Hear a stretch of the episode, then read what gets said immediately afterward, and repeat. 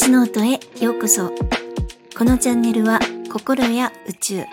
喜びにあふれた人生にするためのヒントをお届けしています。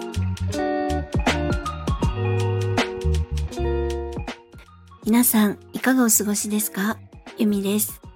えー、本日は鏡の法則についてです。少しちょっと長めの話になると思います、えー、私がいつもお届けしている宇宙の法則の一つ、思考の現実化ですね。えー、これの大元は鏡の法則になります。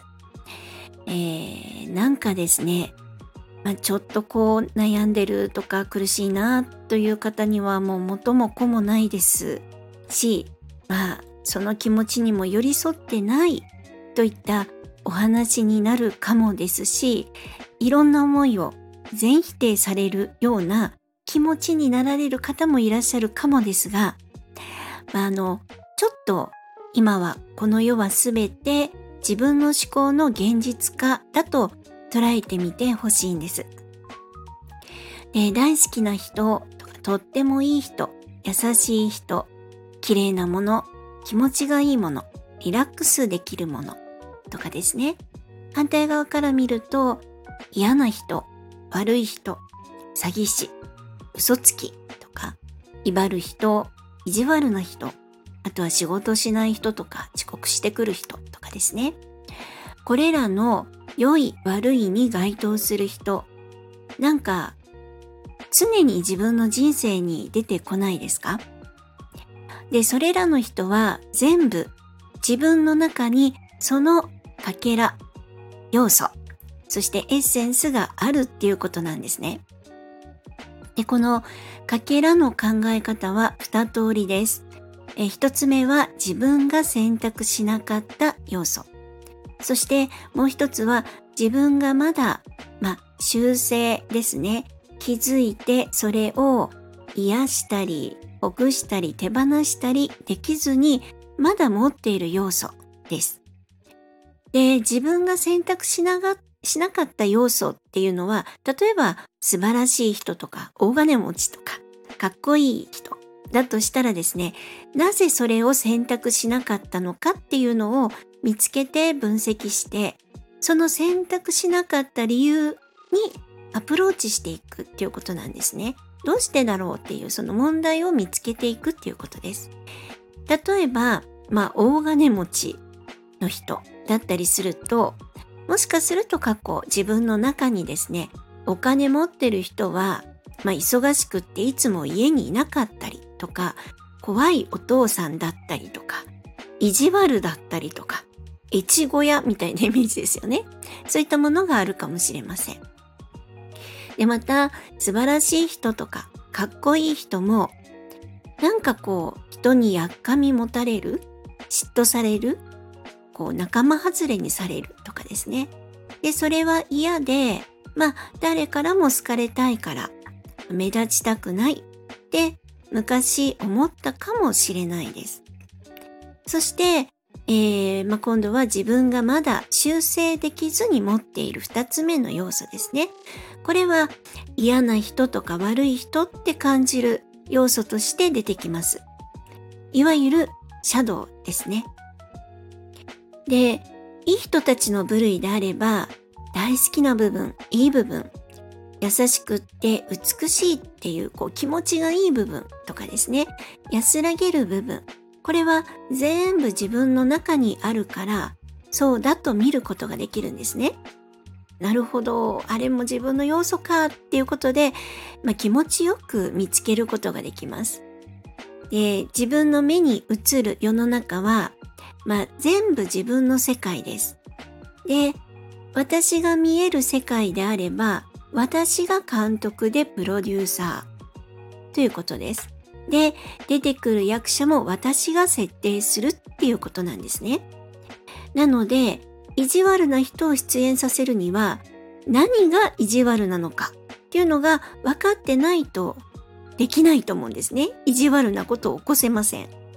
意地悪な要素を知っているから意地悪な人をスクリーン要するに私の世界に出演させられるっていうわけなんですね。で、また私、まあ自分じゃなくても大切な家族が嫌がらせをされているとか、何かで苦しい思いをしているといった場合などは、何かその元になる要素が自分の中にあるのではないかっていう見方をすることがあります。これはですね、フラクタル心理学で詳しく学びました。なので、その元になる要素のところを、まあ、フラクタル心理学ですと、修正するという言い方をしますけれども、そこにちゃんとアプローチして問題を解決していけば、嫌なことはもう世の中に起こらなくなるっていうことなんです。で、そしてどんなストーリーにするかも自分次第なんですね。まあ、その自分が描くストーリー、映画をですね、えー、ラブロマンス、ハッピーエンドにするのか、ヒューマンドラマ、ヒーロー映画、パニック映画、ホラー映画、ミステリーとかですね。どんな映画が好きで、どんな世界にしたいか。で、自分の周りとか自分の思考をちゃんと分析していけば、自分が何を好んでいるかっていうのがわかります。で、今言った、えー、この好みっていうことですね。自分が何を好んでいるかっていう、この好んでいるっていうのは、こうなりたいとか好きっていう、いわゆる目標とかビジョンっていうのとはちょっと違うんですね。あの、魂レベルで何がワクワクする、何が楽しい、もうウキキって設定しているのかっってことなんです。で、実は魂はですね、喜怒哀楽、もう喜び、嬉しさ、楽しさ以外のですね、苦しさとか辛さ、悲しさ、寂しさ、もうこういったあのネガティブな感情も含めて全部、感情はすべて喜びなんですね。全部喜びなんです。どんなことも経験したいと思って魂はえー、自分という人生で生まれてきています。なので、えー、生きている中で体験するネガティブな出来事も逆境もですね、魂にしてみたら全部アトラクションなんですね。で、ディズニーランドとか遊園地に行ったら絶叫マシンに乗りたいという人多いと思うんですね。で、この人生のネガティブとか大変な出来事、逆境ってあれらの絶叫マシンと同じなんです。もうドキドキしたい、ハラハラしたい、そして乗り越えて、やったぜ、ああ楽しかったって言いたいんです。なので、あえてあの大変な出来事を自分の人生、要するに、えー、自分自身の映画のストーリーに織り交ぜていっているっていうことなんですね。で、まあ、あの、本当にいつも私のことで申し訳ないんですが、私はハードモードが好きな魂の設定になっています。なんかもう大変とか逆境とかが燃えるんですね。なので仕事とかでも難しいとかすっごいこうなん厳しい状態でえー、まあ、やらなきゃいけないっていう案件とかが来たら、もうどうやって解決しよう、絶対やってやるっていう多分無意識のところがワクワクしてるんですよね。そうやって取り組みます。ゲームもパズルも難しい方が好き。でも、そう思ってるとですね、あのゲームパズル以外でもやっぱり仕事も恋愛も経済面も人生もですね全部ハードモードになってしまうんですね。だって魂がそれが楽しいって思ってるから。でも本当はもっと優しくてもっと楽しい方が多いっていうそっちの方に意識を持っていけばいいのになって思うんです。ただ幸せでロマンスがあってハッピーハッピーエンド的なストーリーをいつも描いていればいいのになって思うんです。で、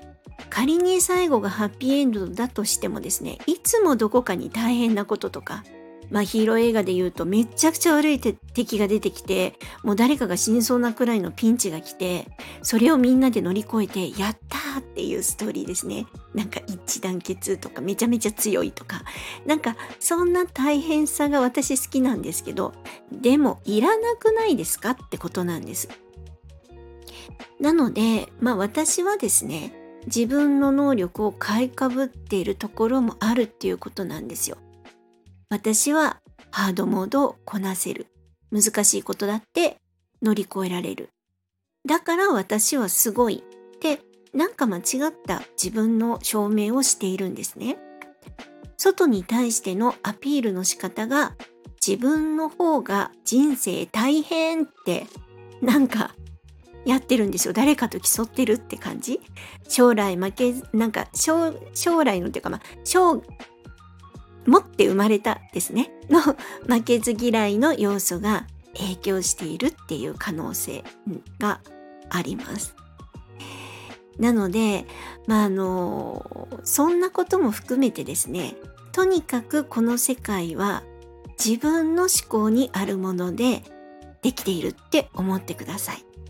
まあ、思考っていうか無意識も含めて自分の中にあるものでしか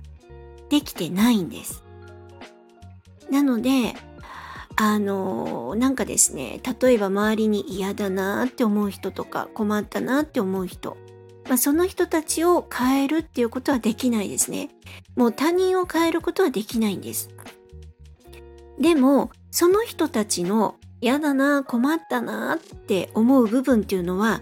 自分の中にもそんな困った部分があるのかも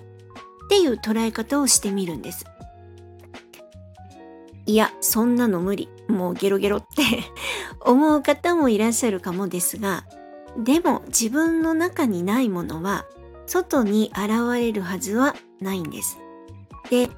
仮にですね、まあ、外に現れたとしても、すでに自分の中で干渉している要素であれば、ネガティブなこととして自分に影響してくることは、まあ、直接影響がないんですね。例えば、駅とか、まあ電車の中でですね、大声出して喧嘩売ってる人がいたとします。まあ買ってる人もいたとします。で、おそらく直接あなたに文句を言ってこないと思うんですね。まあ同じ車両のちょっと遠くの方へで大声で喧嘩腰で文句言ってるような声だけが聞こえてする、来るっていうことなあったりしませんか？もう本当に稀に。あれはですね、あの、あなたの中になんか他人に文句言いたい、自分を優先したいっていう部分があるっていう見方をするんですね。で、自分の中に自分のことは棚に上げて他人に文句を言うっていう部分があるっていうことなんですね。で、あの、遠くにその声が聞こえるっていうことは、今も直接それは自分に影響していない。要するに大きな自分の要素ではないんですけど、まだかけらがあるなっていうことなんです。で、私はですね、電車に乗ると途端に嫌な人間になるんですね。なんかもう本当にこう、ぎゅうぎゅう満員電車じゃないですか。なんか人のこと邪魔だなって思ったりとか、もうべったりくっつかないでよって思ったり、荷物避けてよとか、もっとそっちに行ってよ。もう腕が当たって痛い。足をもっとずらしてよとか、私は本当に人に文句ばっかり言ってるんですよ。あの、心の中でですね。まあ、そのくらい他人に優しくない部分が見えちゃうんです。電車に乗ると。ああ、私ってまだまだだなって本当に思ったりします。まあ、要するにですね、私にとって電車って自分のわがままを見せてくる場所なんです。自分を優先にしたいっていう気持ちがドバーって湧いてくる場所なんですね。だからまあ今は通勤電車に乗ってないんですが、まあ、あの、年々ですね、少しずつ自分も謙虚になり、みんな狭いもんねとか、みんな嫌だよねって思うようになってきましたし、自分の文句も控えめになってきて、本当にみんな大変だよなって思うようにですね、頭の中のおしゃべりが変わってきたんですね。で、これはその、まあ、フラクタル心理学もしかり、そして、まあ、あの、心理学とか、えー、脳科学、量子力学という宇宙の法則の話とかも、やっぱり学んでいって、いろいろ自分の中でそういうことかって飲み込んでいって、で、では実際にそれをやらないといけないということで、全部自分だってこれは電車の中のこの嫌な出来事、この嫌な気持ちっていうのは全部自分の中にあるものなんだなって毎回受け止めてたからなんです。で、我が物顔で電車に乗ってるおじさんとかたまにいますよね。偉そうに足開いて。なんだこいつって私思っちゃうんですけども。そしてもう電車代10倍払えとかって思っちゃうんですけど、それも私だなって受け止めてきたんです。でそうするとやっぱり思いは変わってくるし自分も電車の中で謙虚になってくるしあんまり嫌なものを見なくなってきます。で今回電車での出来事で説明してみましたが、まあ、鏡の法則思考の現実化そしてこの世は仮想現実っていうのは要するにこういうことなんですね。なので自分の人生を自分の世界を幸せにするのも困難にするのもラブラブにしていくのもそして敵がいっぱい出てくるもうなんか嫌な世界にするのもですね全部自分次第なんです自分自身もう全部自分の思考考え方その思っているようになっていくっていうことなんですねこれって究極の自己責任なんですで鏡の法則で言うと、あの、投影というものがあります。心理学でいう投影ですね。で、投影っていうのは、自分の心の気持ちを外に貼り付けるっていうイメージです。映し出すっていうことですね。例えば、自分がとっても楽しい時、例えばあなたが家族といて、パートナーといて、友達といて、そして仕事でもなんか今日うまくいったなとか、あとすっごい美味しいもん食べて、なんだかこう、幸せだなって思う時、もうすっごい楽しかったなって思いながら外を歩いて帰る時って、外の世界を見ても、通り過ぎる人を見ても、いろんなものが幸せそうで美しく見えたりします。なんかあの、好きな人がいたり、楽しい予定がある時のクリスマスシーズンって街中で流れる音楽とかイルミネーションとか全部素敵でとっても綺麗で幸せそうに見えると思うんですね。でも例えば失恋したりとか仕事で大きな失敗したり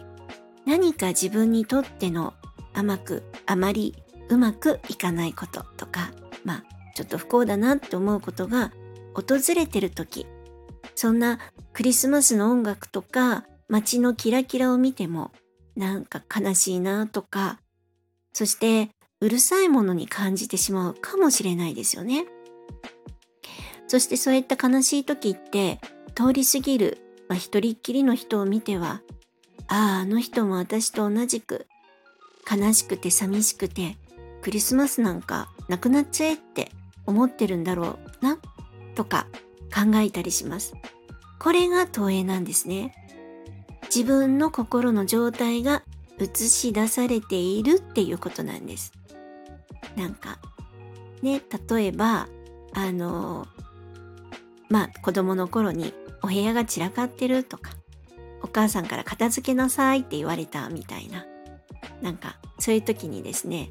こうお母さんの顔パッて見たら、なんか自分が悪いなと思ってるから、なんかあ怒ってるのんだろうなとかっていう風に見えたりするっていうのも自分が怒られてると思ってるから相手に怒る人を投影するっていう使い方をしたりします。そしてもう一つがシャドウですね。以前あの過去にこのシャドウについて配信しましたがシャドウも投影の一つです。なんかイライラしちゃう人ムカつく人これはですね、自分が抑えたり、封印してしまった自分だったりするんですね。抑えたとことか。で自分にそれを許してないっていう感じなんです。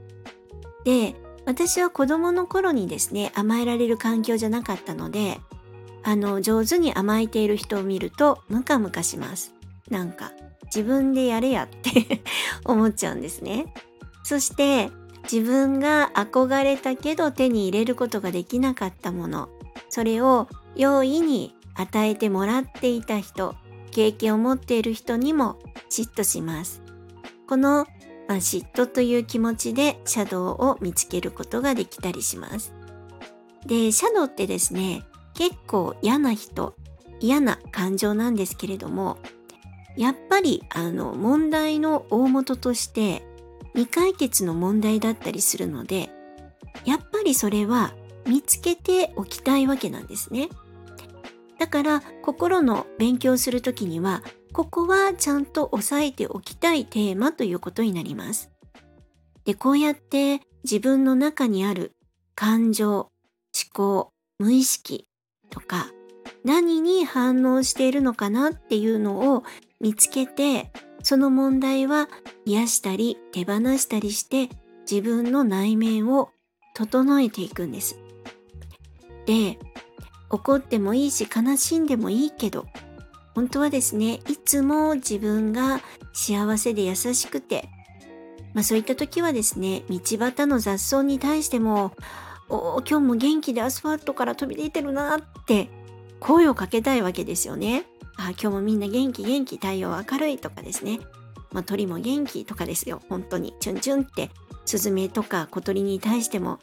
ああいいパートナー見つけてあの立派な卵を産んで元気に育ってねとかって思いたいわけですそうやって外の世界に愛を投影していきたいわけなんですねで自分の内面を愛で満たしていけば外の世界は美しくって優しいものになります。で、そしてですね、自分の内面を愛で満たす方法は自己需要なんです。で、辛い出来事や思考、考え方の癖とかはですね、まあ、あの、本当は過去のただの情報なんですね。なので、過去の記憶、情報、ただのデータだと、毎回ちゃんと気づいていくこと。そしてそれらを手放していくことです。で、えー、過去の記憶や情報っていうのはエゴっていう言い方もします。自分に囁くダメ出しの声ですね。で、私たちはこのエゴの声に散々左右されちゃうんです。どうせダメなんじゃんとか、なんでうまくいかないのとか、やっぱり自分の人生ってこんなもんとかですね。こんなダメ出しで悲しくって辛い頭の中のささやきって全部エゴの声なんですね。で、このエゴの声の気づき方は頭の中でおしゃべりしてるねってダメ出ししてる自分とダメ出しされている自分がいるねって気づくことなんですね。で、この気づいている自分が本当の自分、大いなる存在、高次の自分、 higher self なんです。で、ダメ出ししている自分、エゴに気づいて常に手放していく。自分の中に残っているネガティブな要素っていうものもいつも気づけるようになって常に手放していくなんです。で、これによってダメ出しも少なくなりますし、自分の人生、自分の世界をちゃんと自分でコントロールできるようになります。この鏡の法則の世界ですね。